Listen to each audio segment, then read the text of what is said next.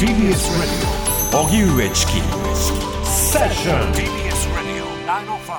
905-954安倍元総理銃撃事件明日で1年。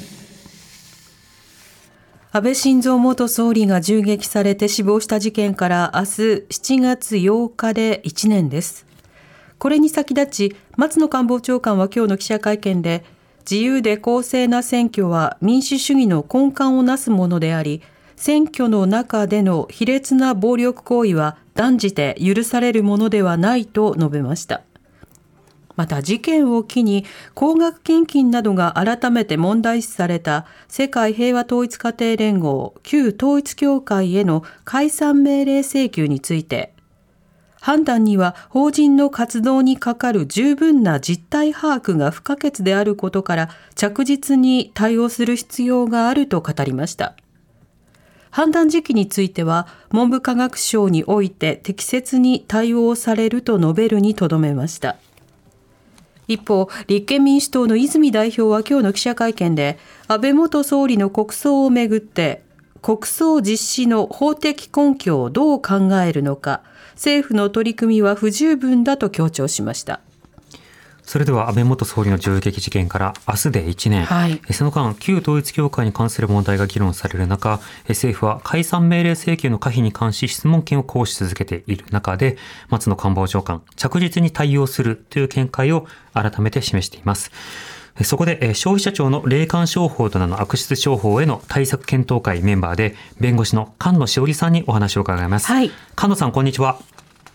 こんにちは、菅野です。よろしくお願いします。よろしくお願いいたします。さて、安倍元総理の事件以降、旧統一教会と政治との関係、それから献金の問題、それから二世信者に対する扱いなど、多くの問題が取り扱われてきました。菅野さんはこの1年の動き、どう振り返ってますか？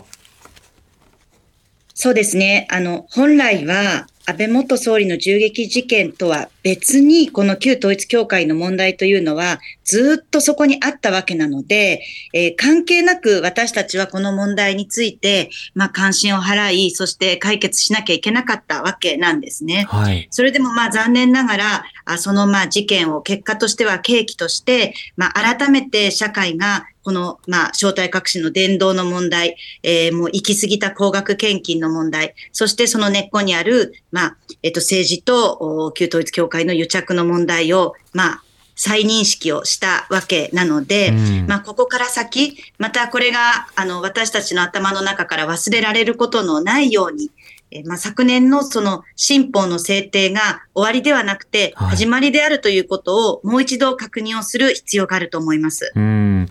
去年あの高額献金の問題がまあ大きく取り上げられる中で、まあ、救済法と呼ばれる法律が通りましたが、この救済法というのは広く救済するものではなく、あくまで寄付の一定程度の歯止めをかけれるというものになっています。その法律のあり方、そして議論の積み残しについては菅野さんいかがですか？はい。あの、チキさんがおっしゃる通りですね。あの、まあ、新法というのは、救済法と言われているから、まあ、あまねく被害者が救済されるのかという錯覚に陥りがちなんですけれども、必ずしもそういうことではありません。うん、えっと、まあ、救済の範囲も、まあ、ごく限られたものですし、何よりも、えー、将来のえー、被害を、まあ、ある程度抑止することはできても、まあ、すでに起きてしまった被害、もう何十年にもわたってたくさんの高額献金を、まあ、いわば強いられてきた人たちや家族の被害、これをまあ救済することはなかなかに難しい法律なんですね。はい、まあ、だからこそ、えー、まあ、この新法で終わりということではなくって、えー、実際にこの、まあ、新法を通じて、うんと、まあ、新法、この新法の後にですね、えーこの救済を実行化する仕組み、具体的に言うと、まあ、解散命令請求が仮に出た後に、はい、命令が出るまでの間に財産隠しを防いで財産の保全をするような仕組みも考えていく必要があると思います。うん、なるほど。そうした中、あの、この間、政府はですね、教団側に対して、まあ、質問を続けているという状況になっています。この質問権の行使と、解散命令のあり方、この動きについてはどう見てますか？はい、そうですね。あの、まあ、質問権が6回にわたり、まだ、えっ、ー、と、命令請求が出てないということを少しこう、えー、もどかしく感じていたり、実はもうこれ請求が出ないんじゃないか、手詰まりなんじゃないかというような、あの、報道も一部出ているように、あの、見受けられますけれども、はい、私はそんなことはないと思うんですね。うん、まあ、その、えっと、今回は、まさにこの事件っていうのが、やっぱり何十年もの長期の被害で、全国津々浦々に被害者の方がいて、そしてたくさんの方がいて、その被害一つ一つが、まあ、いわば人生の一時の被害ではなくって、まあ、家族含みの人生丸ごとの、まあ、被害を受けているっていう、この、まあ、ものすごく特徴に鑑みると、まあ、実際その、えーまあ、担当の文化庁の方が、えー、全国の被害者の方に、まあ、今ヒアリングをしていて、えー、その人の人生を聞かせていただくので時間がかかるというようなことも言われているように、まあ、あの、当然、あの、必要な手続きをしっかりとやっているということだと思います。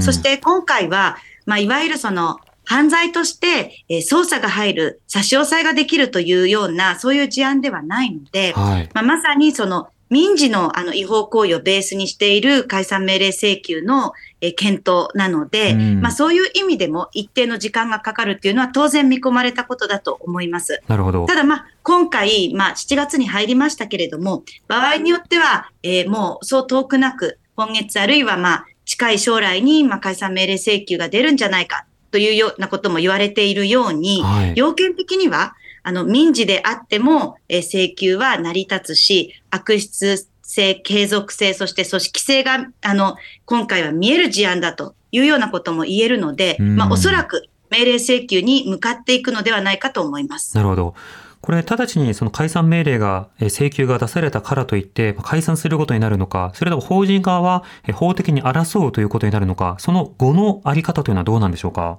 はい。あの、実際、えっと、解散命令請求を、えー、政府の側が裁判所に対して、えー、出した後、今度ボールは裁判所に行きます。はい、そして裁判所が実際に解散命令すべき事案なのかどうかということを検討した上で、最終的に是と出れば解散命令という流れになります。なので、この解散命令請求と実際の解散命令、そしてそれが裁判を経て確定をするまでの間は、まあ場合によってはえー、数年かかってもおかしくないということになるので、だからこそこの間のまあ財産隠しを防ぐ仕組みも必要なのではないかと、えー、連連の皆さんも指摘しているようです。なるほど。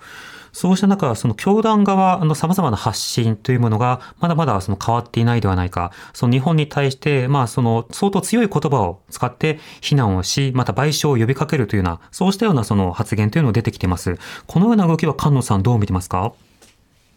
そうですね。まあ、やはりあの、質問権が行使をされて、まあ、やはり日本全国でこの問題が、まあ、改めて重く受け止められて、そしてまあ実際に日本からその韓国への送金がかなり細っている、あるいは止まっているっていうことも指摘されていますよね。やはりそう考えていくと、そのまあ旧統一教会という教団にとっては、他のどの国でもなく、日本からの送金こそが、まあやはりこの組織の源泉であって、はい、まあいわばそのお金のまあ湧き出る、あの泉が、まあ今、枯れていくというところの焦り、そしてまあその泉をまあ止めたというふうにもあの見える、まあ、岸田総理への怒り、まあ、そうしたものが、まあ、今、あの、巷で出ている、その、えー、反総裁の、えー、まあ、かなり強い、はい、えー、言動みたいなものに、まあ、出てしまったのかなというような気がします。うそういうところを見ても、あるいはやはり今、あの、被害者の方々が、えー、弁護団を通じて集団訴訟などもスタートしていますが、えー、まあ、教団の側は、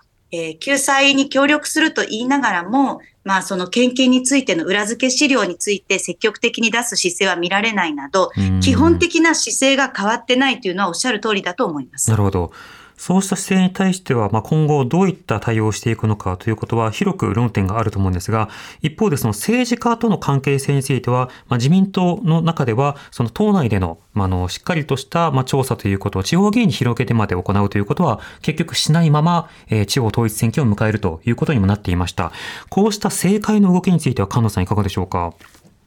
統一地方選挙での動きは極めて残念だったですよね。本当にあの、県連任せで、え誓約書をま出したところがあるという程度で、はい、まあ何ら、あの、外部のチェックの目も入らないという状況なので、まあ、次の衆院選は大きな試金石になると思います。でやはり私が大事だと思うのは、やっぱりあの、細田議長や安倍元総理の調査がなされないままになってますよね。はいえーで、やっぱり議長職というのは、その責任を重くする、あの地位ではあっても、免責する地位にはならないと考えた方がいいと思いますし、うん、ましてややっぱりあの、安倍元総理というのは、やはり安倍家3代にわたって旧統一教会とのまあ関係を構築し、まあ、やはり清和会という派閥を通じてこの癒着の構造をまあ作ってきたわけなので、まあ、そこにきちっとメスが入れられるのかどうか。やっぱりここが、まあ、岸田総理にも問われているし、有権者にもその、え、評価をどう下すのかということがやっぱり問われていると思います。なるほど。票の差配をしていたという発言についての深い検証というのはまだなされないままになっているというようなことも重要かと思います。そしてさらになんですが、国会では立法が仕事でもあります。あの、今回の一連の件、これは旧統一教会に限らず他の様々な団体などについてもいろんな論点がありますが、法整備についての議論の必要性は菅野さんどんな点にお感じになってますか？はい。あのーまあ、今日のあの話にもあの出させていただいた通り、まあその救済法というのは本当にまああの限られた時間で、まあある意味、まああの本当に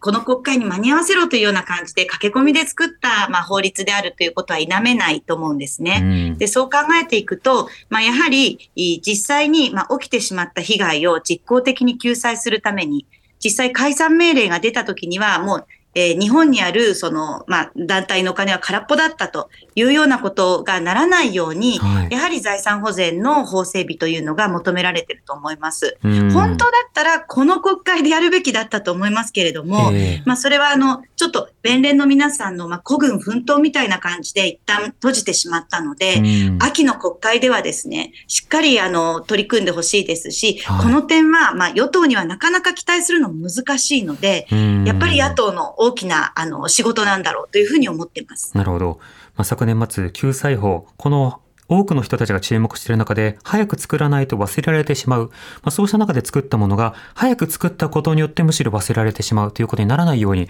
秋以降、しっかりとした動きを期待したいと思います。菅野さん、ありがとうございました。こちらこそありがとうございました。ありがとうございました。消費者庁の霊感商法などの悪質商法への対策検討会のメンバーで弁護士の菅野しおりさんにお話を伺いました。TBS Radio 荻上式